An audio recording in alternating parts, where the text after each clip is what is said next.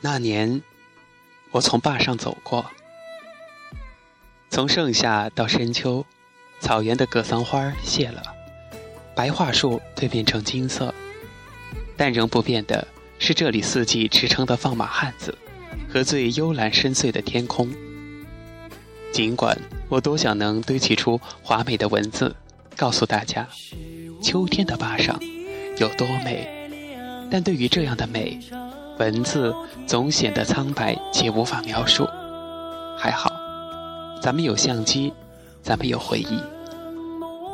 第一次的坝上之行是在九月最美的秋季，到达围场县往下，一场暴雨后，日光乍现，红云翻涌在不远处的山间，一扫阴霾。坝上是一个地理名词。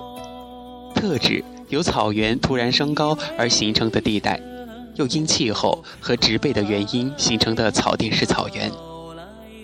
坝上草原位于内蒙古高原的最东南端，大兴安岭的南麓，是内蒙古高原的重要组成部分。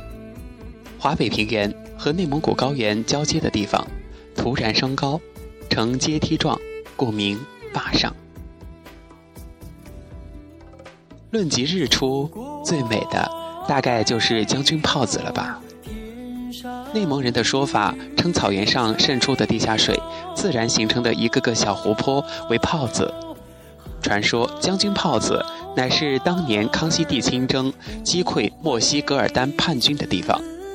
当年战火纷飞，强烈的震动改变了此地的地理结构，致使地下水涌现出。并且形成了一个大的湖泊，在这里呀，你可以爬上山坡。若是晴朗的清晨，由于昼夜温差，湖面会泛起晨雾，云遮雾盖，恍若仙境。太阳尚未升起时，可以过雾霭看到远处的环山，散落的马群，它们在细微的褐红色中，在晨光中。呈现出不同的色彩带。当太阳升起之后，还可以走下高地，向泡子的方向进发。青蓝色的湖面开始升腾出舞动的雾霭，轻如纱，细如纸，与日出的暖红相映成趣。水面上的水草错落，季征云梦泽。这句诗大概就是这番景致了吧。草原上的马儿、牛儿、羊儿，就是一群又一群的大吃货，迎着逆光不停地埋头吃草。除非旁边有点风吹草动，他们才会抬起那高贵的头，望向一边发出声响的人们。看惯了粗犷的套马汉子，坝上也有温婉的一面。荒凉的草原上。星星点点的湖水像深蓝的宝石一样镶嵌着。比起连绵的草场，我的确更爱这草原上一弯又一弯的秀水。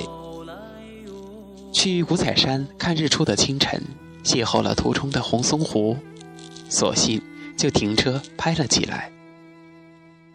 黄的桦树，绿的落叶松，红色的沙棘，交错层叠。一片片的生长在同样交错而成的山坡峡谷中，将满山满沟点缀得五彩斑斓。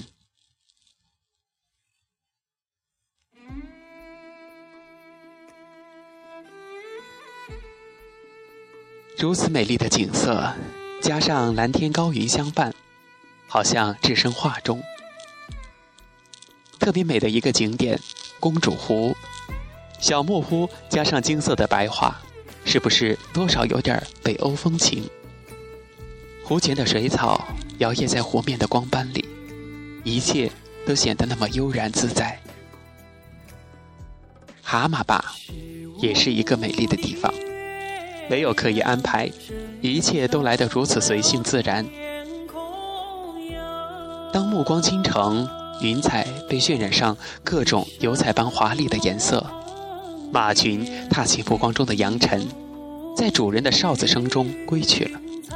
颇具内蒙风情的敖包沐浴在夕阳光晕的洗礼下，农家小院的木栅栏也掩映在夕阳的光辉中。而当夜幕降临，远离喧嚣的滦河源头和不远处的敖包山有着完美的星夜。在这没有光污染的山区，此刻抬头上看，你的正上方就可以看到漫天的星河，横贯天际，肉眼宇宙。秋天的坝上是美的，我知道，我和坝上的情节还未完续待。坝上等着我再次和你相遇。